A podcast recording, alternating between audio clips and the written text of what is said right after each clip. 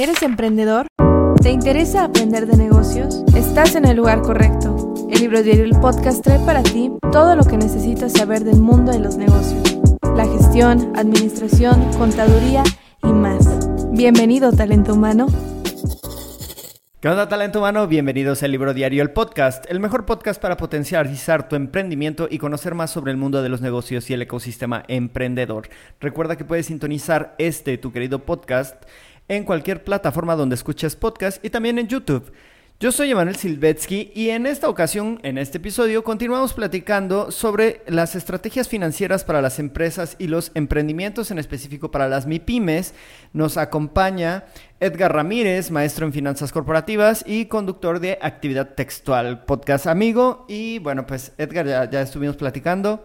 Bienvenido de nuevo al Libro Diario, el podcast. Y vamos a, abrir este año fiscal del Libro Diario que ya venimos hablando acerca de los beneficios que reporta a las, a las MIPIMES, las estrategias financieras, y vimos una pincelada de cómo comenzar con las estrategias financieras, ¿no? Y mencionábamos que era, pues, regresar al centro, ¿no? Ver dónde estás parado y cuál sería el siguiente paso. Bueno, primero que nada, muchas gracias. Qué bueno que nos han acompañado en esta segunda parte. Se va a poner interesante. Pues ya que estamos en esto, una de las cosas muy importantes que necesitamos, dijimos, es que si sabemos en dónde estamos, es decir, la misión, más allá del enunciado bonito, y sabemos a dónde queremos llegar, llámese la visión, entonces eso que nos va a permitir el tránsito de A a B es lo que llamamos estrategia. Ok. Como tal, dijimos que la estrategia es una herramienta de planeación que nos va a facilitar la optimización de recursos. Dentro de sus características está el hecho de que es flexible y que además tiene que estar en concordancia con lo que nuestra empresa o nuestro emprendimiento tiene.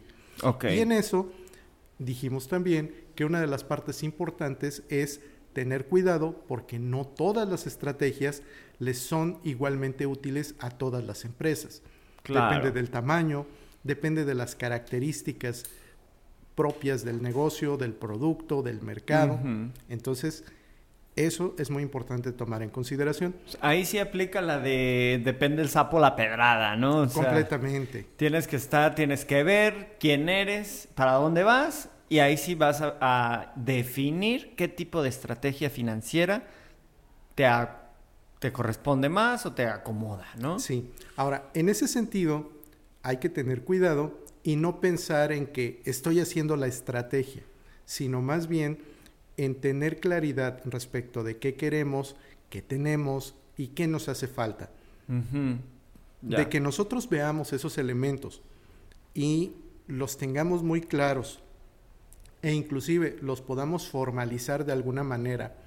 Vamos a pensar que esta sesión en, en la que estamos haciendo esa planeación o ese esfuerzo, lo dejamos grabado ya sea en unas eh, hojas comunes y corrientes o eh, si tenemos la posibilidad de grabarnos con audio o con video, porque a fin de cuentas muchas veces nuestras ideas pueden estar un poco dispersas, se pueden ir. Eh, nos sucede que de un momento a otro ya se nos olvida una palabra. Ajá. Entonces, el contar con ese respaldo nos va a ser muy útil. Sí. Y no necesariamente eh, ponerle el nombre de estrategia. A fin de cuentas, lo que nosotros estamos intentando hacer es buscar la forma de optimizar nuestros recursos financieros. Y a partir de las necesidades que tenemos son los pasos que vamos a dar. Ya. Mencionábamos en el episodio pasado que una herramienta que nos puede ayudar para ello es el análisis FODA, Sí. porque nos da una perspectiva completa de qué tenemos bueno, qué tenemos malo, qué hay en el medio ambiente y cómo nos puede impactar o cómo podemos aprovecharnos de Claro. esas situaciones. Sí. Entonces, eso es un punto de partida. Otro punto de partida es el análisis de Porter. Para los que se acuerden, eh, Michael Porter define una serie de elementos que debemos tomar en consideración, no solamente desde la perspectiva de la mercadotecnia, sino en general de la operación de la empresa. Entonces estamos hablando del mercado, estamos hablando también de la parte interna de la empresa, estamos hablando de la competencia, del cliente también. Claro. Y todos estos elementos... De los proveedores. Son tremendamente importantes cuando en lugar de pensar en el artículo o servicio que vendemos, les ponemos el signo de pesos. Porque entonces, si vamos a hablar de nuestros clientes, tenemos que aterrizarlo a qué les vendemos, cuánto les vendemos, cuánto tardan en pagarnos. Sí, o sea, incluso, bueno, puedes como traducir, ¿no? O interpretar a tus clientes como entradas de efectivo, a tus proveedores como salidas de efectivo, a tu mercado como que a lo mejor desde este pastel te van a quitar un pedazo, ¿no? perdón, la competencia, ¿no? Que el mercado está dentro del mercado, la competencia, y tú estás también ahí, ¿no? Entonces, ¿qué tanto te quita la competencia de ese mercado? Y fíjate que ahorita que lo mencionas así, lo vamos a poner con un ejemplo que yo creo que va a ser muy práctico para las personas que nos escuchan y nos ven. Excelente. Todos nosotros, o al menos creo yo que hoy en día, la mayoría de las personas tenemos contratado algún servicio de streaming. Sí. Llámese Amazon Prime, llámese eh, Netflix, HBO eh, Max, pónganle el nombre que quieran. Sí, sí, sí. Imagínense que nosotros tenemos los recursos suficientes como para meter un nuevo un, servicio. Otro servicio de streaming. Sí. Entonces, lo primero que va a pasar es que tenemos que ver cómo vamos a competir y eso nos lleva a darnos cuenta de qué ofrecen los otros y qué es lo que nosotros vamos a ofrecer. Sí. Si hablamos en términos de precio, la mayoría de los servicios están entre los 80 y 160. O sea, estamos hablando de que primero tenemos que hacer un benchmarking. Es una muy buena herramienta. ¿No? Ahora, lo siguiente es qué ofrecen. Y en ese sentido, nosotros tenemos que ver cuánto es lo que vamos a pedir por nuestro servicio, cuáles son las herramientas que vamos a estar utilizando para captar suscriptores. Y entonces eso nos va a representar ganarnos cierto pedacito de ese pastel llamado mercado. Ahora bien, también esto nos va a representar un cierto esfuerzo en términos financieros, porque el hecho de que pongamos a funcionar todo esto lleva implícito que necesitamos ciertos elementos. Los servidores, la seguridad, la conexión, el esto, el aquello. Que podríamos englobar como los gastos de constitución, ¿no? Bueno, que esos gastos de constitución podría ser como la figura jurídica, etcétera, ¿no? Pero gastos de inicio de operaciones. Exactamente. Ok. Entonces, ya que tenemos esa perspectiva, la vamos a dejar ahí. ¿Qué pasa si en lugar de que, perdón, nosotros hagamos eso, nosotros somos trabajadores de una empresa de streaming, ya aprendimos el teje y maneje, tenemos los conectes y nos podemos separar y hacer nuestra propia empresa. O sea, nos sublevamos, hacemos un motín y me llevo un pedazo de, de tu gente y hago mi... Chécate, que estamos haciendo lo mismo, que es entrar al mercado. Sí. Pero el hecho de que hayamos sido parte de otra empresa nos pone en un lugar diferente al que viene de afuera. Sí, claro. y consecuentemente las perspectivas, las expectativas e inclusive algunas de las técnicas de ventas o de cualquier otra naturaleza van a ser un elemento que va a jugar de una forma distinta con este otro proyecto de empresa. Entonces, con esto podemos ver muy facilito que aunque fueran dos empresas del mismo tamaño o dos emprendimientos que se dedican a lo mismo, las condiciones son diferentes y por lo tanto las estrategias igualmente lo son. Claro, o sea, no es lo mismo decir voy a poner un, puesto de hot dogs, no sé cocinar, a que llevo 20 años este, siendo pinche de un, de un chef increíblemente bueno y voy a poner ahora yo mi restaurante, ¿no? Es, es, como de que, a ver, entramos en ceros o ya tengo un conocimiento previo y eso va a marcar una gran diferencia en el tipo de estrategia financiera e incluso de otros tipos de estrategias que nosotros vamos a implementar dentro de nuestra empresa. Definitivamente. Ahora, aquí viene otra de las partes importantes. Dado que la estrategia es una herramienta de planeación, okay. tenemos que estar pensando en el futuro probable, uh -huh. pero también en el futuro posible. Ok, que es muy diferente. Sí.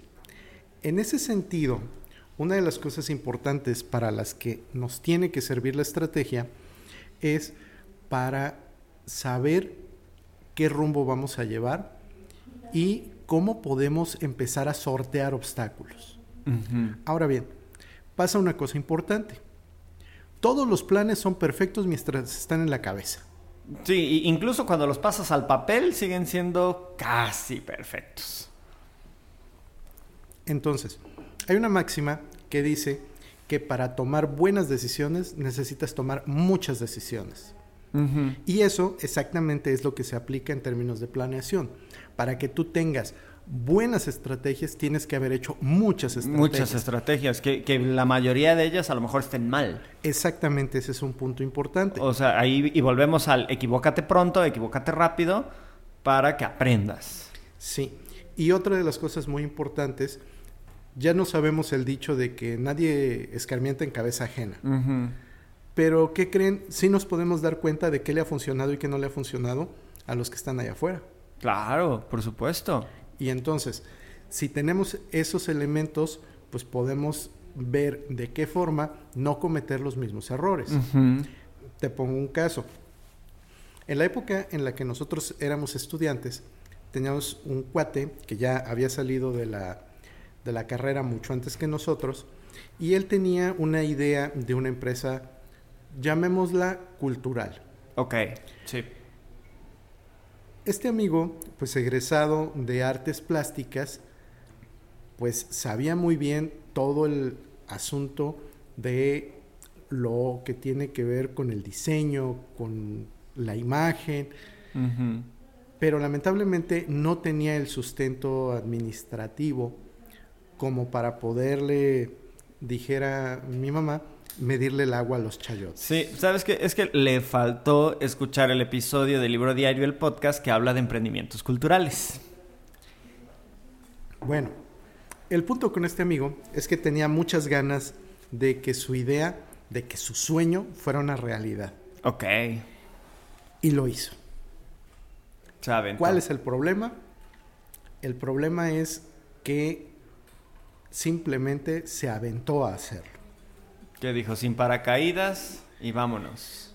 Una de las circunstancias que a la larga jugaron en su contra fue que precisamente como a él lo que le interesaba era el concepto, mm. la idea, y ya la había visto materializarse, le dejó de importar todo lo demás. Quieto. Entonces, para que se den una idea, tenía unas cuantas bolsas de sabritas. Ajá. Y estaban a la venta.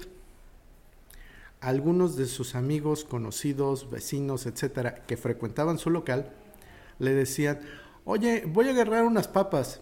Sí, no hay bronca. Sí, aquí te las anoto.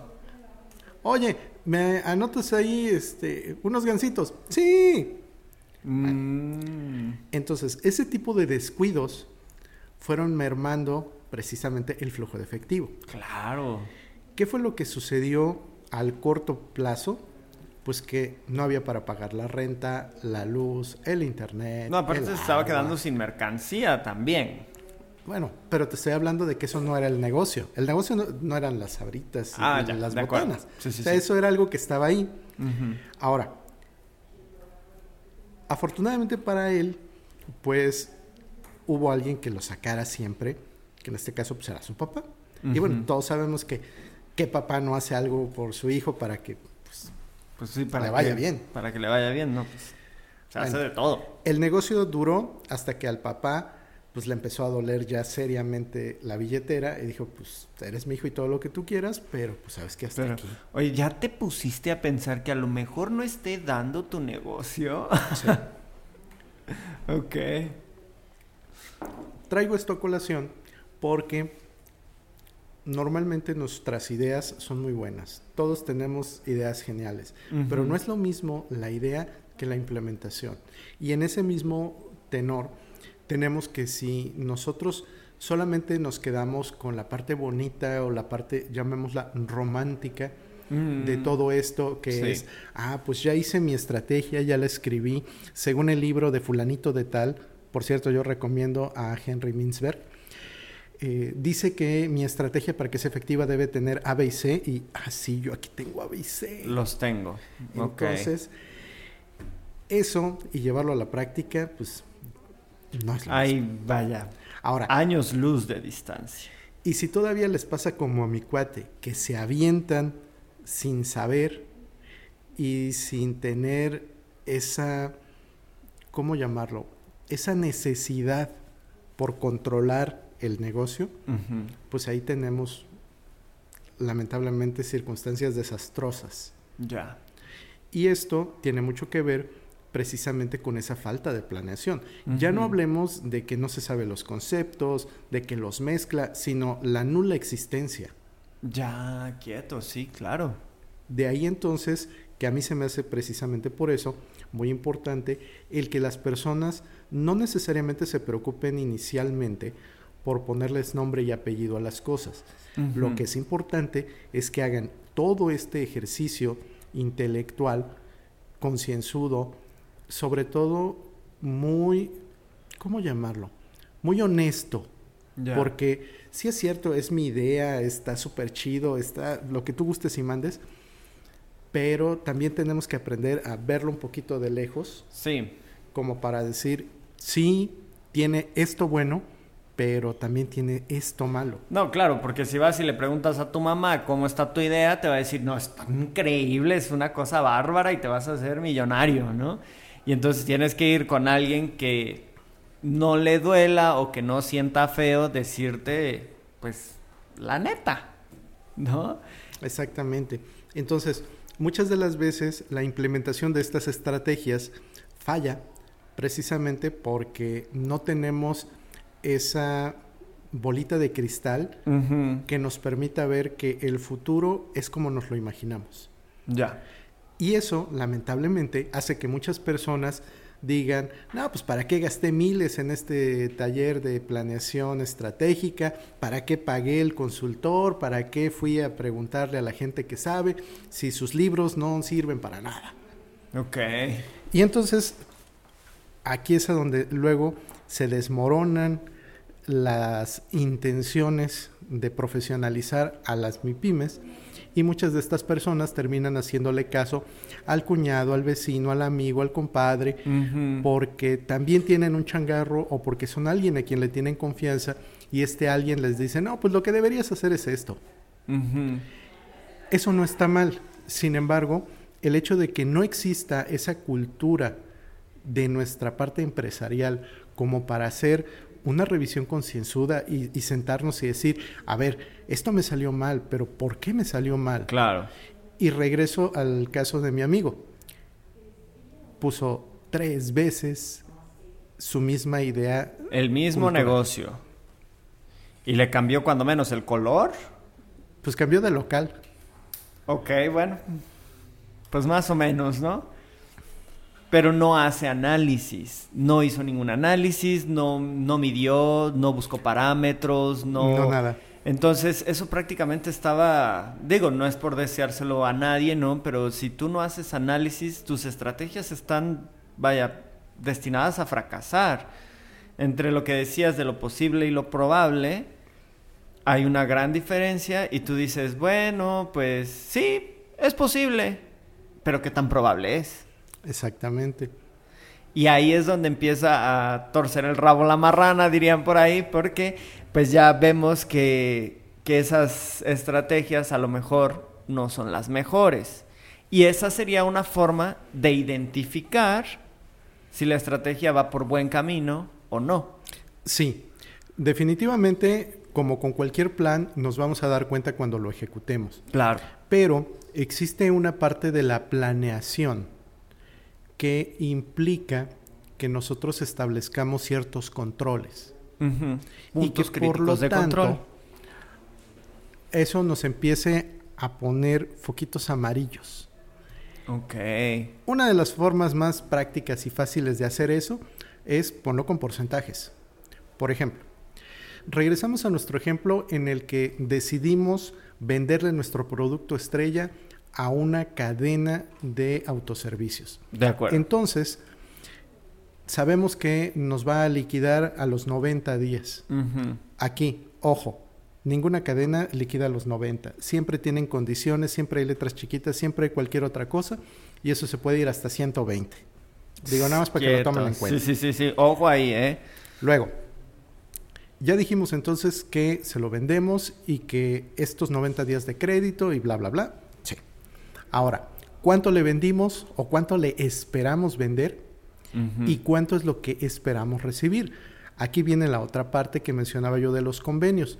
Si la gente no leyó las letras, a veces chiquitas, a veces grandes, donde dice que cada mes tienes que hacer una aportación por concepto de distribución, lo cual es el 1% del valor de lo que se te pida que surtas, pues entonces no te vas a dar cuenta cuando te llegue tu flujo de efectivo que pues se quedó ahí un poco corto de lo que tú esperabas. Oye, es que no llegó completo. Ah, pero es que no leíste aquí. O lo malinterpretaste. O hiciste caso omiso. Sí. Ahora, aquí, ¿qué es lo que va a pasar? Que muchas veces en estas ventas a crédito empezamos a dejar o empiezan a suceder cosas y no estamos recuperando el dinero en tiempo y forma. Muchas empresas lo que hacen es que establecen un porcentaje para su cartera vencida. De Entonces, si el dinero que me deben equivale a cierto porcentaje del total de lo que estoy vendiendo, ya estoy en problemas. Y si llega a este otro porcentaje, entonces esto ya no es negocio. Oye, y entonces, en ese sentido, ¿quién determina los porcentajes? Tú, tú los tienes que ver, ¿no? O sea, tú como Sí. dueño de la empresa tienes que decir, ah, ok, este, si sobrepasa del 50%, ojo, es un foco amarillo. Si se sobrepasa el 65%, ya, esto ya no está, esto ya no va a jalar. Ahora, también se puede manejar por tiempo. Ok. si yo tengo que cobrar mis facturas en 90 días y llegan 120 días, eso yo ya lo puedo ver como foco amarillo. Pero si llegan 150 días, eso ya es un foco rojo. Entonces, si ese semáforo se lo aplico a todas las ventas que hago, ahí me estoy dando cuenta si realmente me está conviniendo o no me está conviniendo. Venderle al Venderle. detallista, ¿no? Sí. Claro, sí, sí, porque dices, ok, a ver, tengo 50 ventas y el 75% de ellas las tengo en focos amarillos, es como de que a ver qué está pasando. Eh, y para empezar, también te vas a dar cuenta en tus flujos de efectivo. Es que fíjate que esa es una de las cosas que luego parecieran irreales. Eh, el primo de un amigo trabaja en un negocio en el que frecuentemente está viendo si a los proveedores les pagan o no les pagan. Y me cuenta que es bien divertido a veces notar cómo una gran empresa de marca mundial que tiene oficinas a lo largo y ancho del mundo, que vende miles de millones, Que tiene el edificio más bonito en Nueva York. lo que tú gustes y mandes, y maneja una cartera vencida en millones. Quieto. Y espérate que eso no es lo alarmante. Lo alarmante es que a veces ese retraso es de dos años, tres años. Uy, no.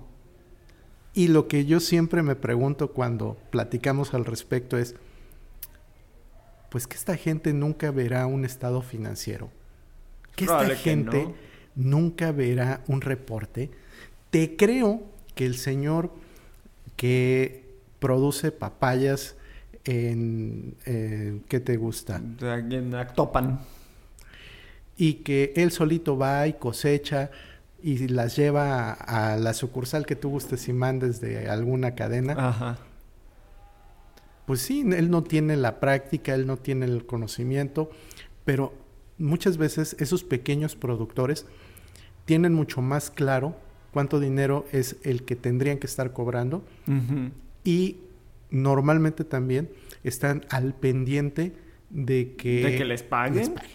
Sí, y es que claro, porque hay una diferencia entre una, digamos, un ingreso en miles de millones y un ingreso en cientos, ¿no?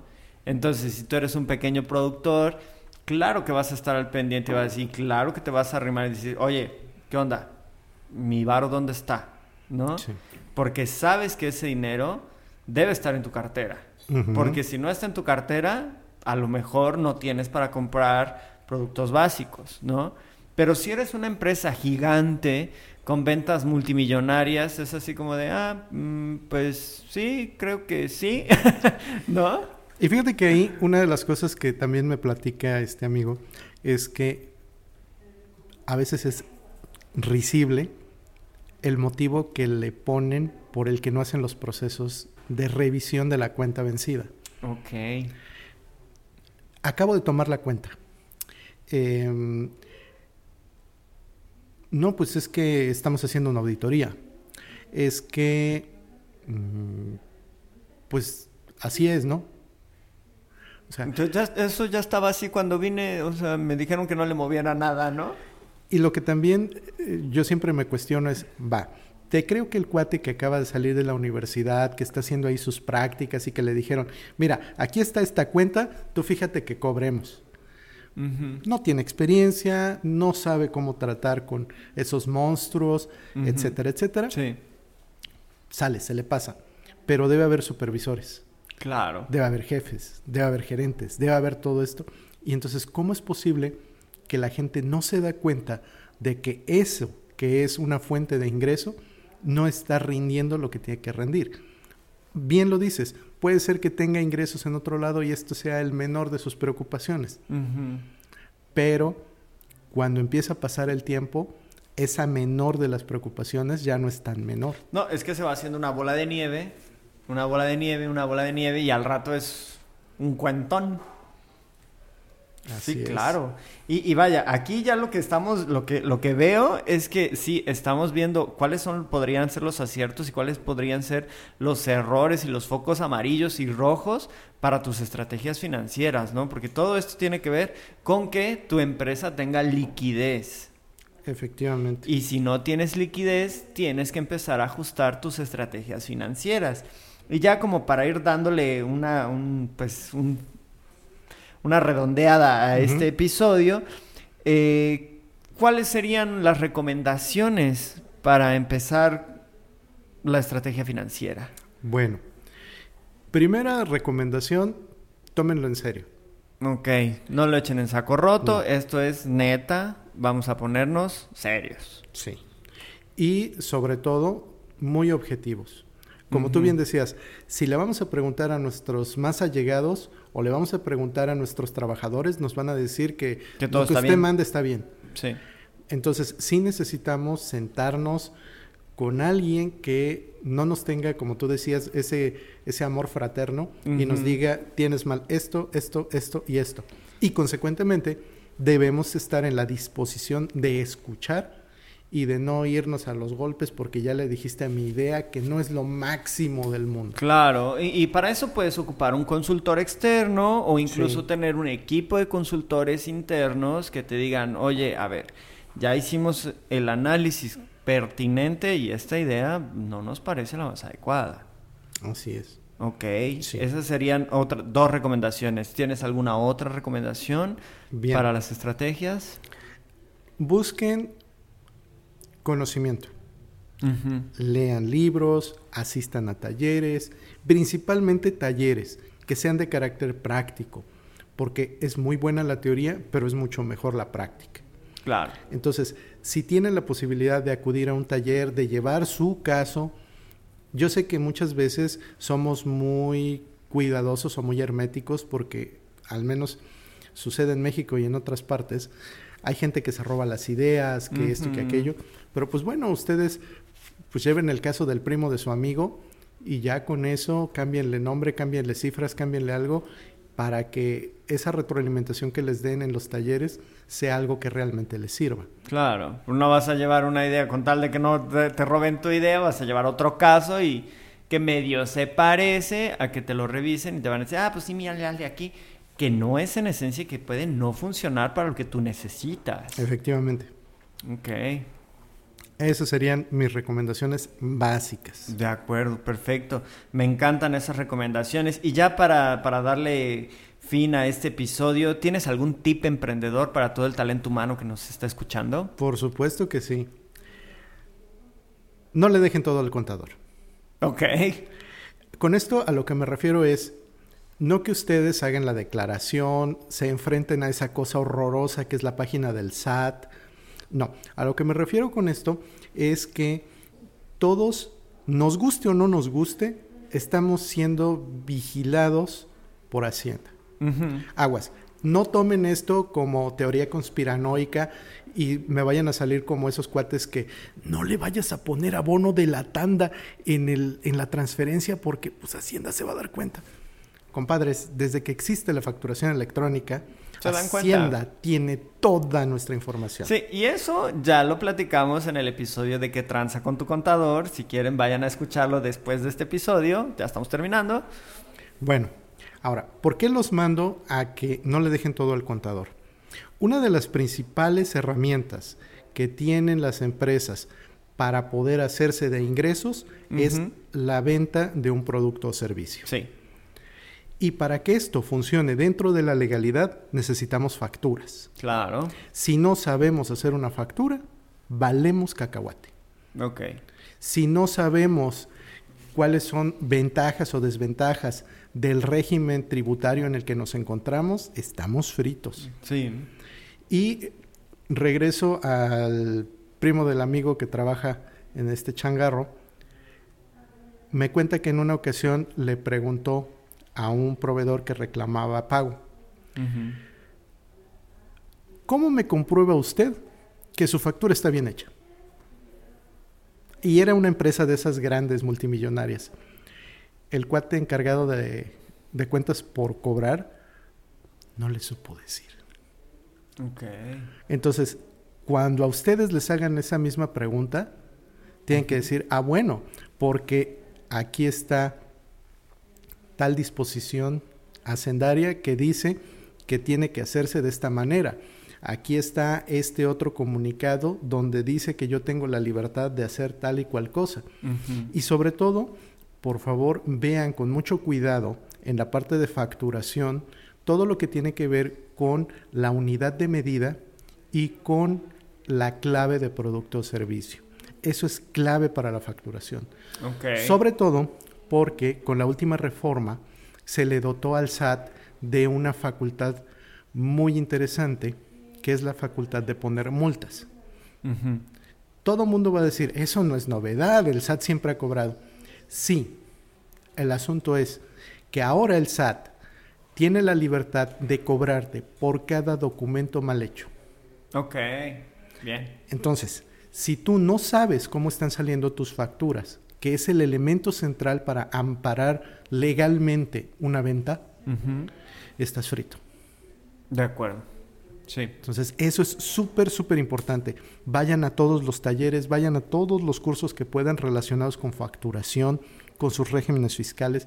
No importa que al principio no entiendan nada, pero familiarícense con ese léxico que tienen los contadores.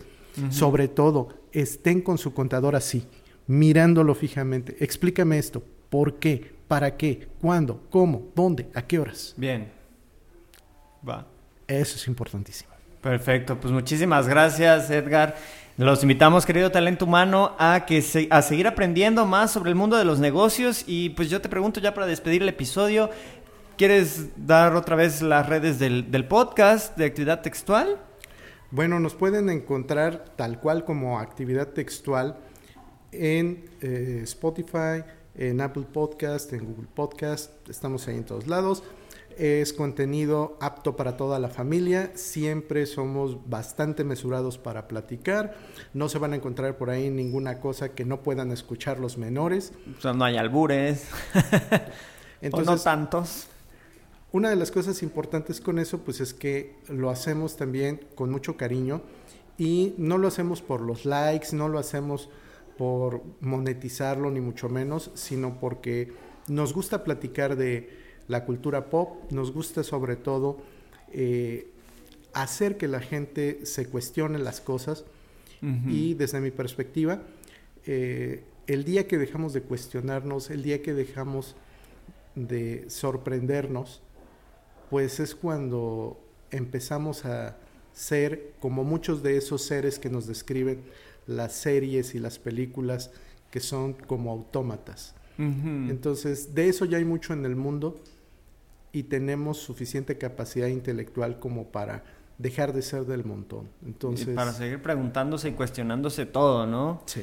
Súper. Pues muchísimas gracias. No lo olviden, actividad textual. Y nosotros somos arroba libro diario podcast en todas las redes sociales. Por favor, síguenos ahí. Comparte este episodio con cualquier persona que creas que pudo, puede haberle interesado. Y no olvides calificarnos con 5 estrellas si te gusta este contenido. Recuerda que nos escuchamos cada miércoles en donde sea que escuches podcast y también en YouTube. El libro diario El Podcast es una producción de la Facultad de Contaduría y Administración. Yo soy Emanuel Silvetsky y este fue otro año fiscal de El Libro Diario. Nos vemos para la próxima. Gracias, hasta luego.